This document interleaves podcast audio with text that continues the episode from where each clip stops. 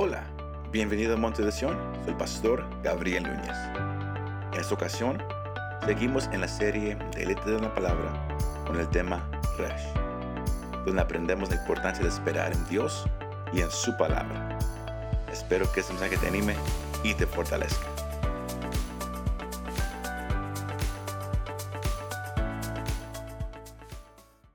Y al entrar a esa sección, la, la- la palabra, la, la- la palabra o, o la letra de esta sección es el tema también de, de- de este mensaje y es la palabra resh.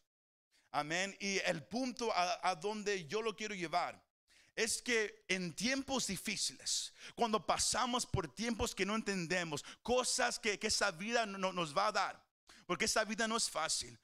Usted, te- te- cuando el creyente llega a entender el valor de la palabra en su vida y, reconozca la importancia de esperar en Dios y su palabra, será librado, será librado de los momentos difíciles.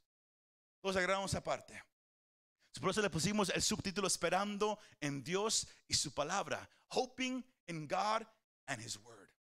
La letra es Resh. Y no, esta vez no, no, no tengo una imagen de, esa letra. Pero es- esa letra ah, se puede definir como el comienzo de algo. La cabeza, el líder. De- y está relacionada con, la palabra hebrea que es Rosh, que significa origen. Sino cuando hablamos de Resh, hablamos del comienzo de algo. Los hombres que, que han estado los viernes con nosotros se recuerdan que la semana pasada eh, eh, el, tema que- que mencionábamos acerca de ser sacerdotes en el lugar requiere el entendimiento que, que todo comienza con el hombre. Todo comienza. ¿Cómo va el hogar? E, el nivel espiritual de la esposa, de los hijos, todo depende del hombre. De- del, hombre que Dios ha puesto como líder en ese hogar. Y eso no se puede usurpar, no, no- no se puede hacer un lado. Dios ha puesto al hombre como a la cabeza y es, y es como la cabeza de un río. De, todo río tiene un comienzo, de donde sale todo lo demás, de, de donde viene el flujo de agua. Eso es el- el mismo entendimiento que tiene esa letra. Porque como humanos vamos a, usted ya lo ha sentido, los jóvenes lo van a experimentar, los niños lo, lo- lo van a vivir una vez en su vida, pero esta vida es difícil. Esta vida tiene problemas. Dios nunca le promete a la persona que viene a la salvación. Él nunca dice, si, si vienes a la cruz, yo te daré un carro nuevo. Él nunca dice, si vienes a mis pies, yo te voy a bendecir el resto de tu vida. Dios nunca dice eso en su palabra. Él dice que, que si tú me quieres seguir, te tienes que negar a ti mismo. Tienes que tomar tu cruz y seguirme. Y Él sí va a bendecir, a bendecir la vida del creyente. Ah, quizás sea de vez en cuando en, una ayuda financiera, en algo material. Pero usted va a notar que, que el 99% de la bendición de Dios es es que el creyente reconozca que Dios ahí está con él. Que Dios ahí está con ella. Esa es la bendición de Dios. Pero la persona que no entiende, que, que, que, que, dice, pero ¿cómo puede ser eso lo mejor pa- para mí? Si yo, yo he escuchado que Dios, me- él, me puede dar todo esto, eso y aquello, Él puede hacer esto y eso y eso para mí. ¿Cómo, cómo- que, cómo que me estás diciendo que la vida cristiana es muy diferente? Cuando hay un entendimiento de la palabra del Señor, esa va a ser la clave. Uno reconoce el valor de esperar en Dios. El valor de esperar en Dios, iglesia. Y ese es a donde yo lo quiero llevar. Y la palabra clave que yo tengo para usted en, esa, esa noche es la palabra prioridad, priority. Todos ah, aquí ya la han escuchado. Pero cuando definimos la palabra prioridad o priority, hablamos de una cosa o persona que se considera más importante que lo demás. Eso es prioridad. Tener una cosa, una persona que se considera más importante que lo demás. El salmista en esa sección, hermano, él llega él ha llegado a un entendimiento. Porque por, por 19 secciones en ese capítulo hemos mirado cómo él ha aclamado, cómo él ha exaltado al Señor. Pero varias veces él, él habla de aflicciones, él habla de problemas, él habla de temporadas difíciles que vienen, que han venido a su vida. Y es algo que usted y yo podemos tomar y aprender. Que, que, que en esta vida, igual como lo dijimos la semana pasada, esta vida no nomás es difícil, pero también viene con temporadas. Hay temporadas difíciles en nuestra vida. Hay temporadas que, se sienten como si nunca van a terminar. ¿Y qué hace un cristiano cuando entra en una temporada difícil? ¿Qué hace un creyente cuando, cuando está pasando por un tiempo de, de, tragedia, de aflicción, de problemas tan grandes que oramos y oramos y oramos y aún así todo el problema ahí está todavía? ¿Qué hace el creyente en tiempos de esos? El salmista da una respuesta. Tiempos difíciles. ¿Cómo respondes tú a tiempos difíciles? Los primeros dos versículos en esa sección el salmista, él, está hablando con el Señor y él dice, mira la aflicción y líbrame. Luego dice, defiende mi causa y re, re, redímeme. Aquí miramos a un hombre como, hemos hablado, se, se, reconoce que este hombre es David. Y si usted conoce la vida de David, usted va a notar que él pasó por tiempos difíciles. Él fue perseguido, querían su vida, lo querían matar. Su familia se rebeló contra él. ese hombre vivió tiempos difíciles. Pero ¿cómo soportó él los tiempos duros? ¿Cómo soportó él estar en, en, en temporadas difíciles y aún así mantener su mirada en el Señor? ¿Cómo lo hizo? How did he do it? ¿Corrió un pastor? Fue a una iglesia, si siguió un libro de 12 pasos, ¿qué fue lo que hizo David? El, salmista primero reconoció una cosa, y eso es para, todos nosotros, que él no vivió una vida escondida. Todos aquí dicen, yo no, yo no voy a vivir en este mundo, yo me voy a quedar en mi cuarto, en mi casa, yo y el Señor, yo no me voy a preocupar de nada más, yo no voy a hablar con mi esposo, no voy a hablar con mi esposa, no voy a hacer nada, yo nomás quiero estar yo y el Señor todo el día y la noche ahí en mi cuarto ante su presencia. Qué bonito sería si eso era posible, pero no lo es. Porque somos llamados a vivir esta vida, a trabajar, a tener interacciones con gente uno no se puede aislar de la vida. Uno no se puede aislar de los problemas. Uno no puede ignorar lo que está pasando en nuestra vida. Él reconoció la realidad de la vida. Usted y yo tenemos que entender la realidad de la vida. Esta vida es difícil. Aún gente que, que Dios ha llamado tiempo completo en el ministerio reconoce que es imposible estar ante el Señor día y noche. Es imposible porque uno tiene que vivir la vida. Uno no se puede aislar. Y, y, y habrán tiempos buenos y tiempos de aflicción. Esa palabra se puede definir como tiempos de miseria, tiempos de pobreza. Puede ser espiritual, puede ser físico, puede ser en, tantas áreas.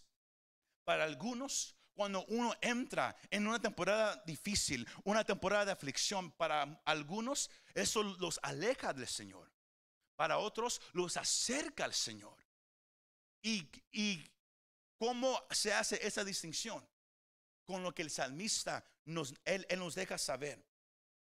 Porque, ¿cómo se responde a tiempos difíciles, cómo se responde a tiempos de aflicción, tiene mucho que ver cómo usted mira la palabra de Dios. How you look at God's word. Cómo miras la palabra de Dios. Sino si yo le hiciera una, una pregunta retórica, eso significa que, que no, no, la responda. Pero si, si, yo, si yo, le hiciera esa, pregunta y, y, yo dijera, ¿qué piensas tú de la palabra de Dios? ¿Cómo, cómo responderías? ¿Me gusta leerla o no me gusta? Tengo el libro. A, cada quien respondría de una manera diferente.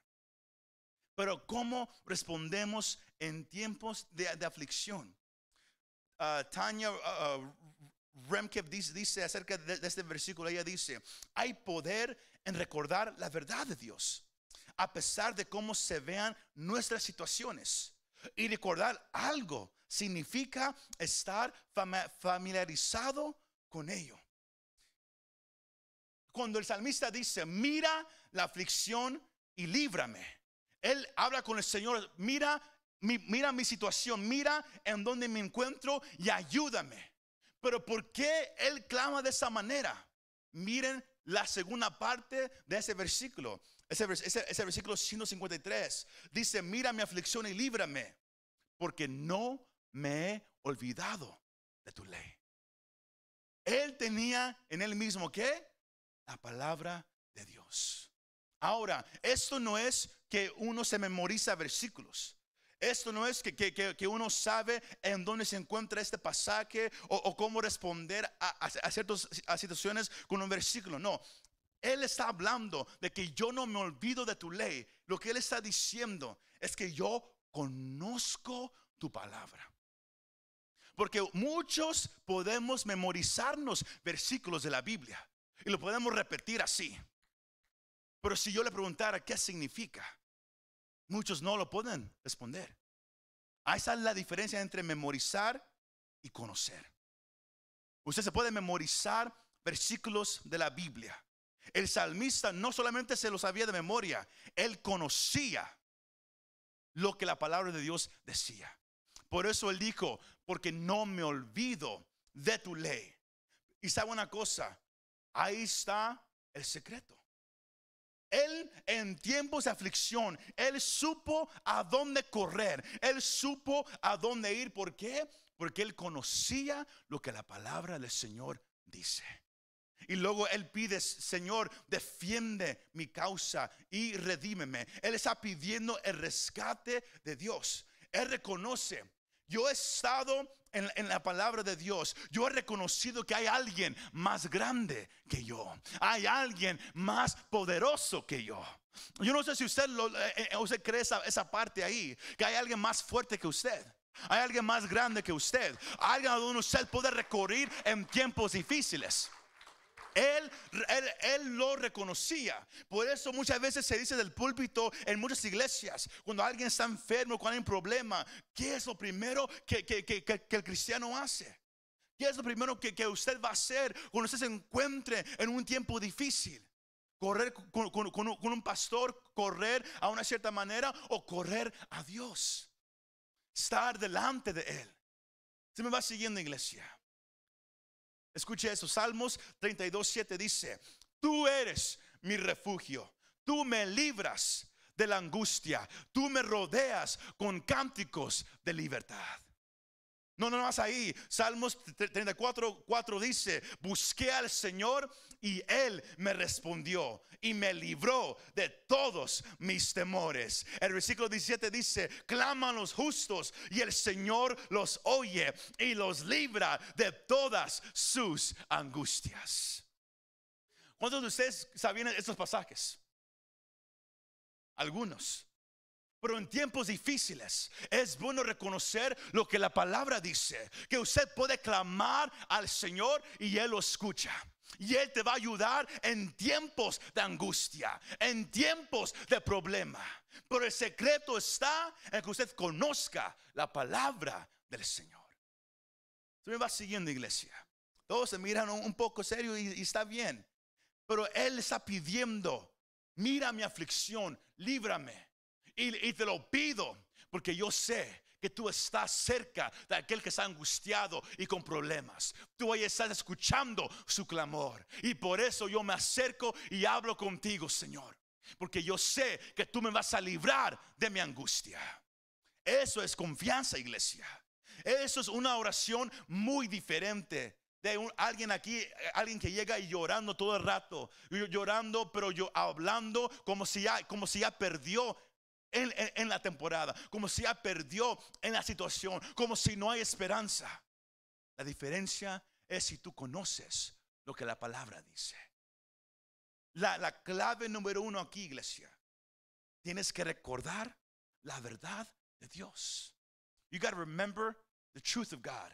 Tienes que recordar la verdad de Dios, pero no la puedes recordar si no has estado en la verdad de Dios. En, tiempos difíciles, lo que te va a ayudar es recordar lo que la palabra del Señor dice. Tienes que aprender a esperar en Dios y esperar en su palabra. Hope in God and hope in His Word. Espera en el Señor. Espera en su palabra. Porque Dios se acerca a sus hijos y hijas en tiempos difíciles. ¿Cuántos alaban al Señor? Aleluya. Pero no para ahí, iglesia. Él pide que, que, el Señor le dé vida conforme a lo que ha escrito en su palabra. Y luego Él hace una distinción, los próximos dos versículos. Él dice, lejos está de los impíos la salvación. ¿Por qué? Porque no te buscan, Señor. No buscan tu palabra. Eso aquí, iglesia, es algo muy importante. Porque no hay salvación, no hay liberación. Dios no ayuda a los impíos. Está lejos de ellos la salvación. Lo puede leer en su casa, Gálatas 5, 19 al 21. Pablo, él hace una gran distinción. Salmos 73, 27 dice, porque los que están lejos de ti perecerán. Tú has destruido a todos los que te son infieles. Miramos aquí la santidad del Señor, la justicia de Dios, la rectitud de sus caminos, que Él tiene un camino que Él quiere que, la, humanidad camine, pero la única manera para hacerlo es conociendo a Dios. Sino aquí miramos lo, que se llama en inglés a paradox. Aquí, miramos en español una paradoxia, que son dos cosas que, se, escuchan como que se contradicen, mas las dos son verdad. ¿Cuáles son? Eh, ahí lo miramos. E, el salmista dice, lejos está de los impíos la salvación. Pero luego dice, muchas son, oh Señor, tus misericordias. Para el impío no hay salvación, iglesia. No hay salvación. Ellos están lejos de la salvación. Más aún en eso, Dios está cerca del impío. La salvación está lejos de ellos, pero Dios está cerca del pecador. Pablo dijo Romanos 5:8, mas Dios muestra su amor hacia nosotros, que aún siendo pecadores, Cristo murió por nosotros. Dios es un Dios santo, el pecado no puede estar delante de Él, mas aún así Él es grande misericordia, que Él no quiere que nadie se perezca. El salmista aquí hace esa distinción.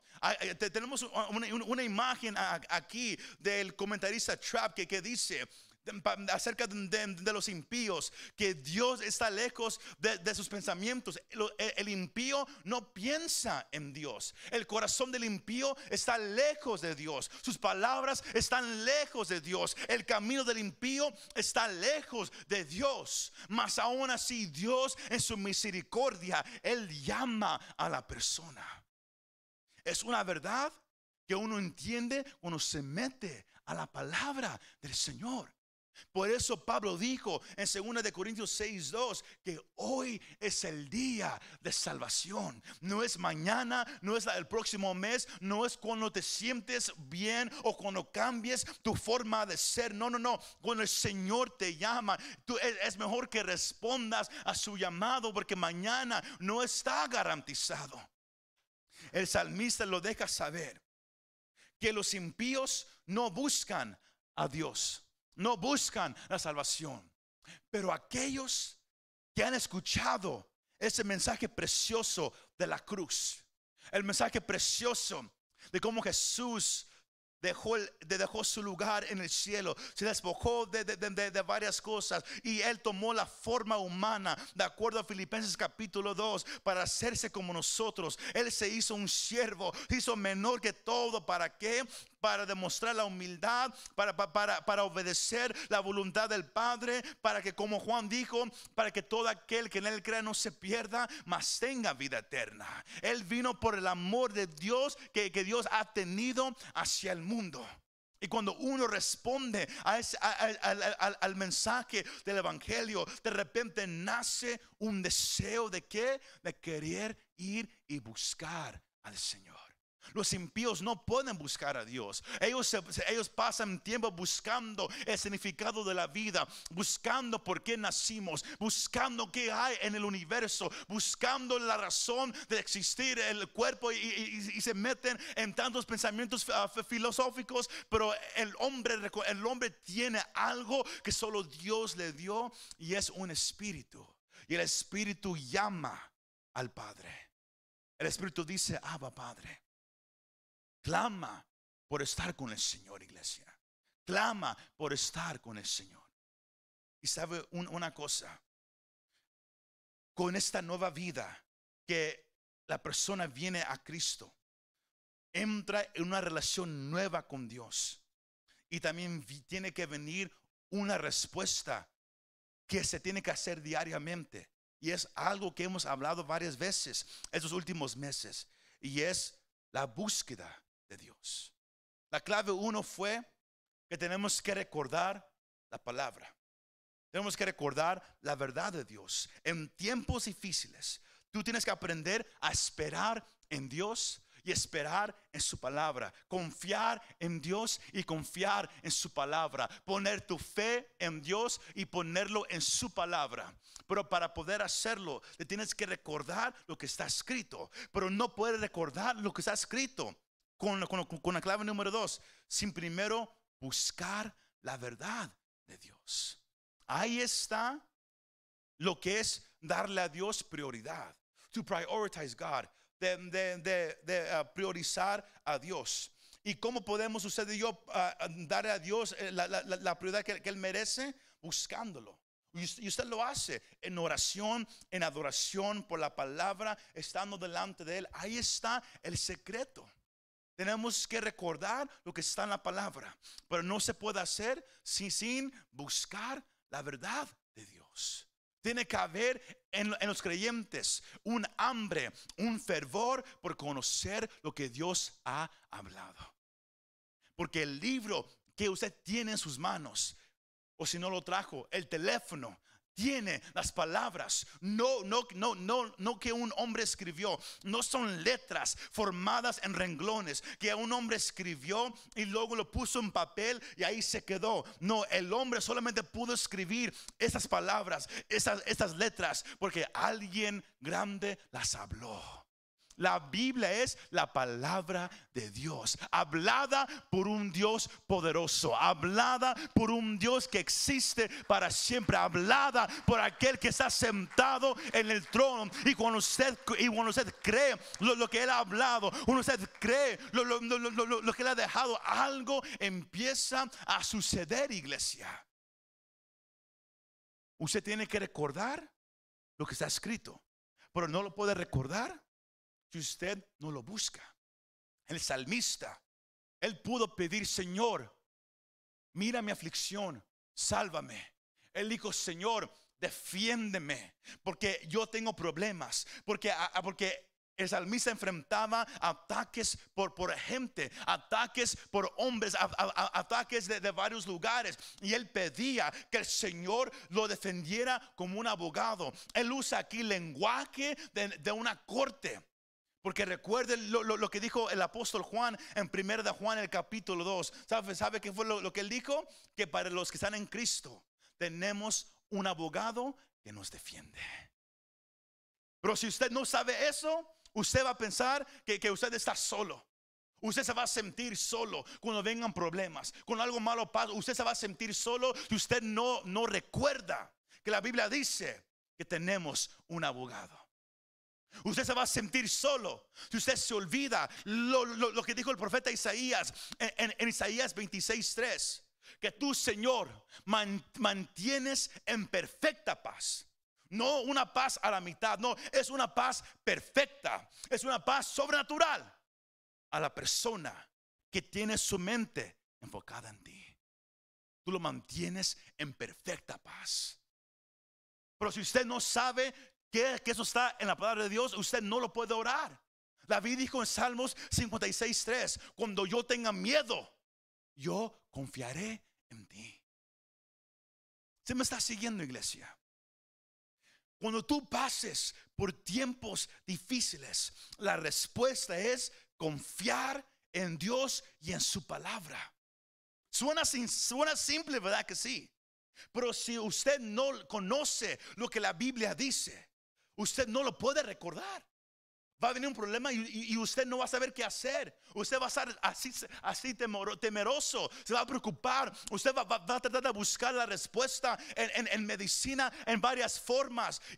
pero cuando todo ha estado escrito ahí en la palabra de Dios todo el tiempo, que Dios es una torre fuerte y a Él corre el justo. Se me va siguiendo. Siendo como que no me va siguiendo todavía. Porque si usted logra agarrar esta verdad, su vida va a cambiar. Your life is going to change.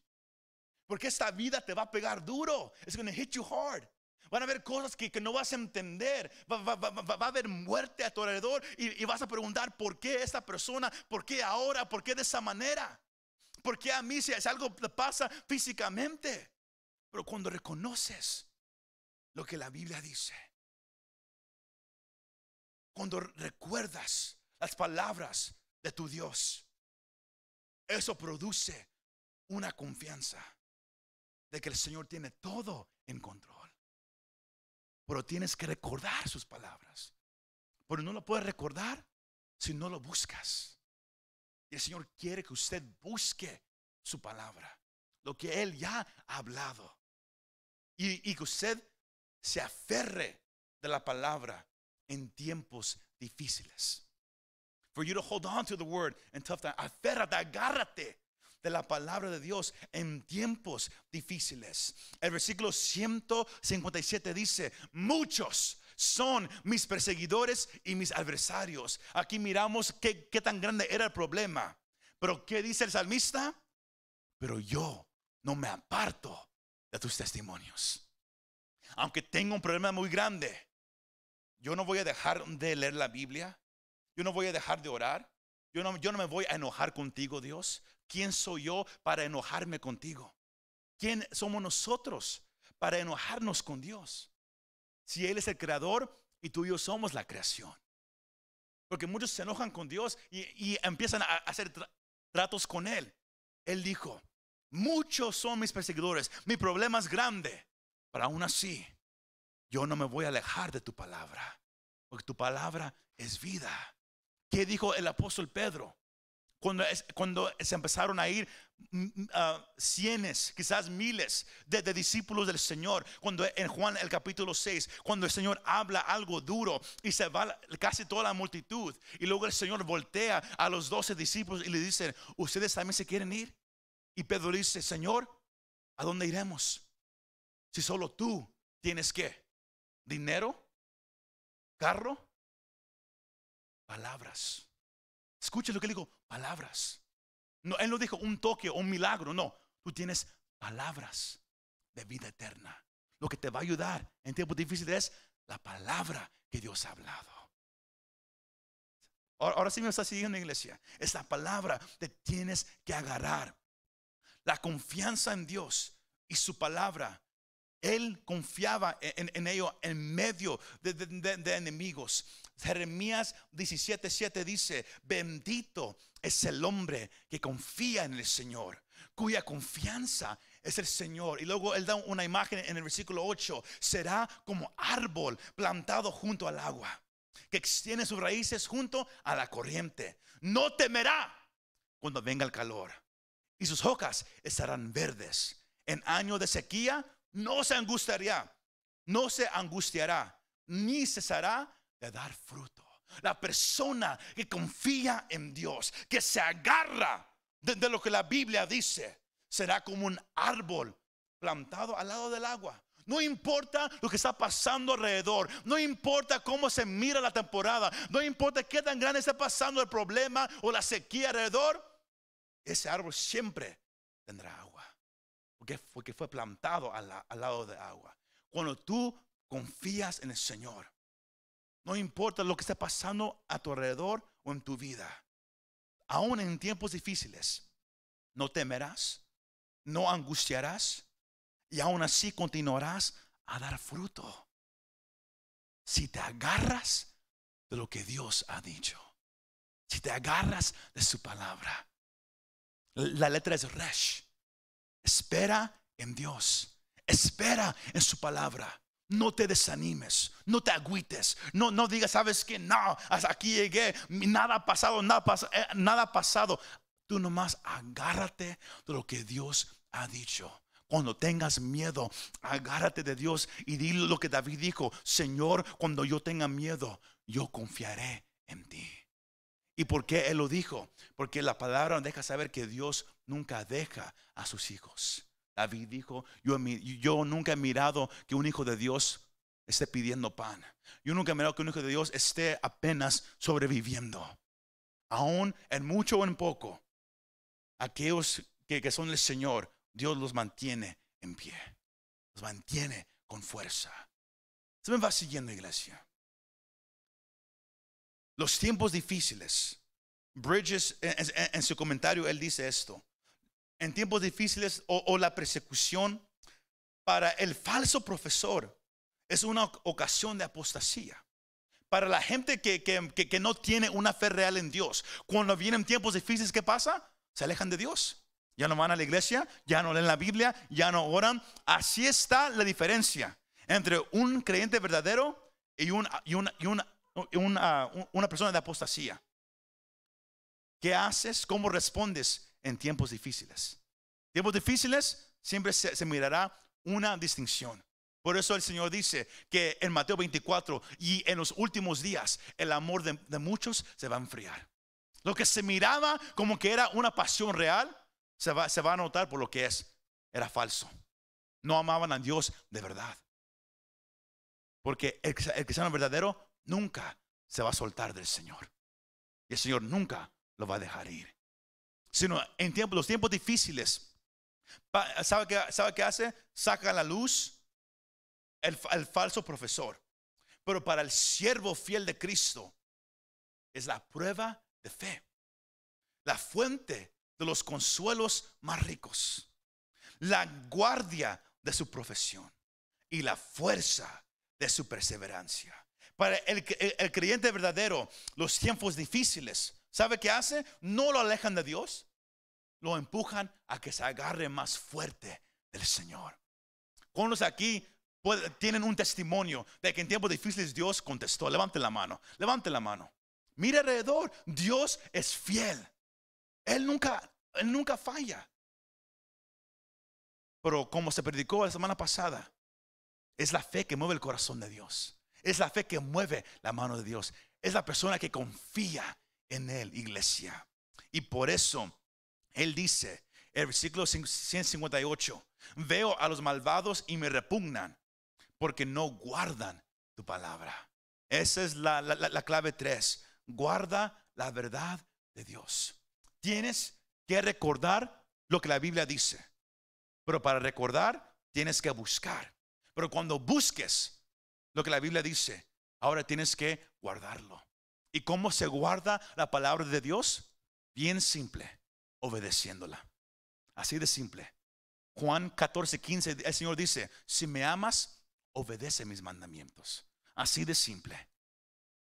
Señor, yo quiero guardar tu palabra. Quizás usted lo ha orado o lo ha escuchado en, en, mensajes. Tenemos que guardar la palabra. Eso significa, tienes que obedecer. Lo que el Señor te ha permitido que entiendas, lo tienes que practicar.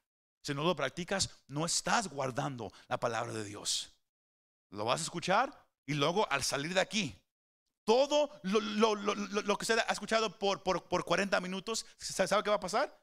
Usted va a salir, ustedes van a manejar su casa, agarrar donas o donde quiera que van a ahorita después del servicio. ¿Y, ¿Y qué va a pasar? ¿Cuál fue el segundo punto? No sé. Dijo muchas cosas, no sé. ¿Cuál fue el tercer punto? No sé. ¿Por qué? Porque todos escuchan, pero no todos guardan. Cuando usted guarda su, dinero, ¿qué hace? Lo pone en un lugar seguro, ¿verdad que sí?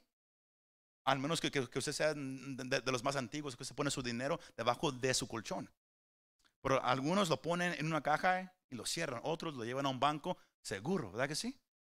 Ponen algo para que esté guardado para que no se pierda, para, que sepan en dónde está.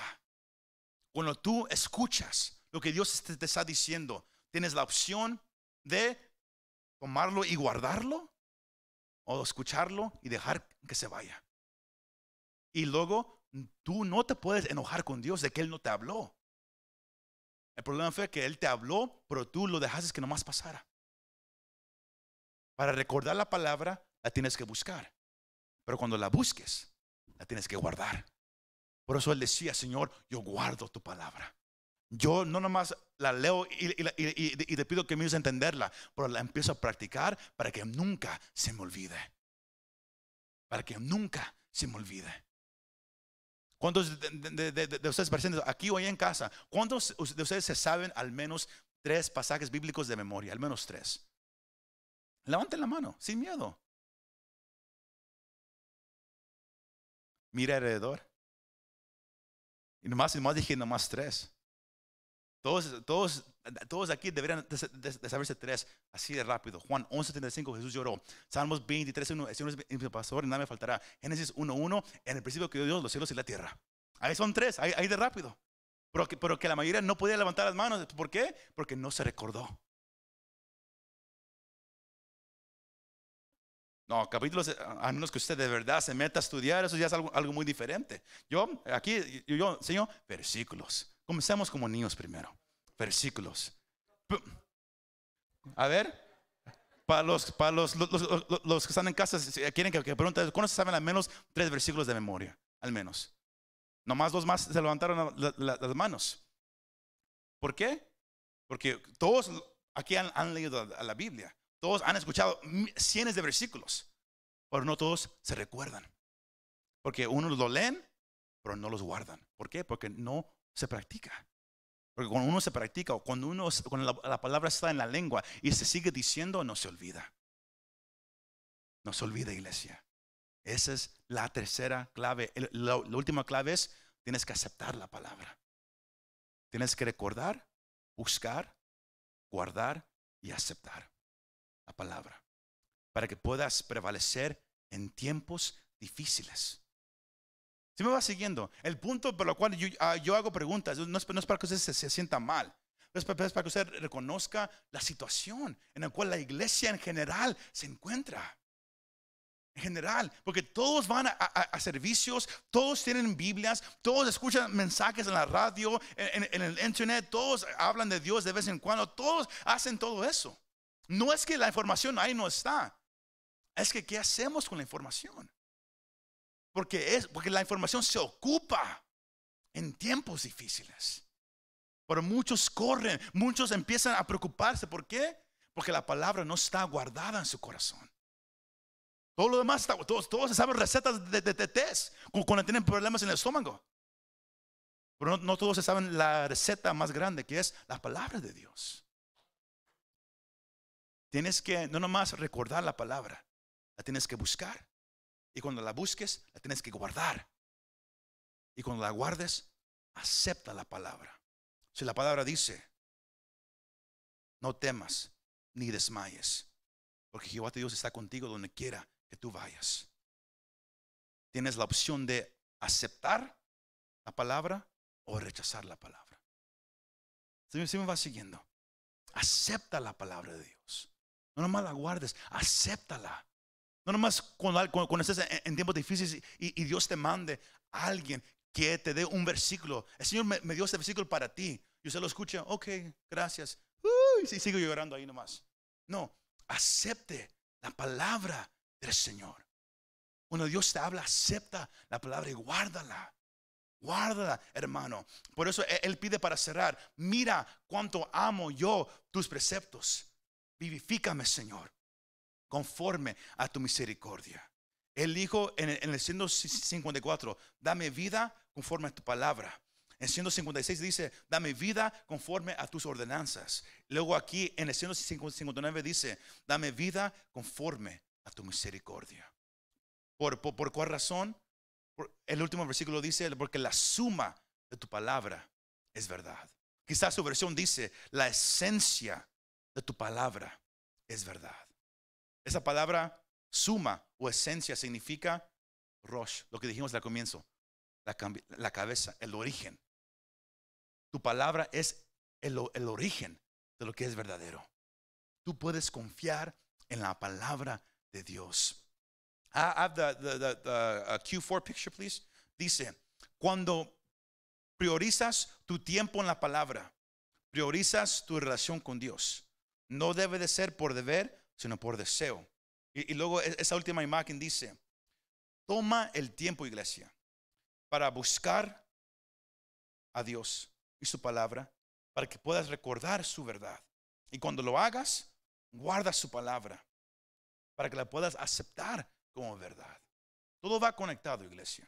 Todo lo que yo le, le- doy los jueves, para algunos quizás no más sea información. Usted lo escucha por aquí y luego al salirse se le va a ir por, por acá. Y yo no puedo hacer nada de eso.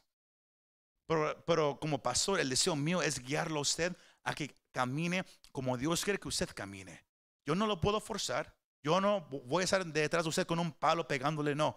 Yo nomás le puedo dar la palabra, enseñárselo de una manera simple para que usted lo entienda, pero es de usted si usted lo guarda, si usted lo practica, usted lo cree. Es de usted ahora. Y la parte más triste es que habrá muchos cristianos un día ante el Señor, como la, la parábola de, los talentos. Algunos van a tomar lo que Dios les dio, lo que Dios les ayudó a entender, y, lo van a poner en práctica. Y luego vendrá más. Otros dirán, ¿sabes qué?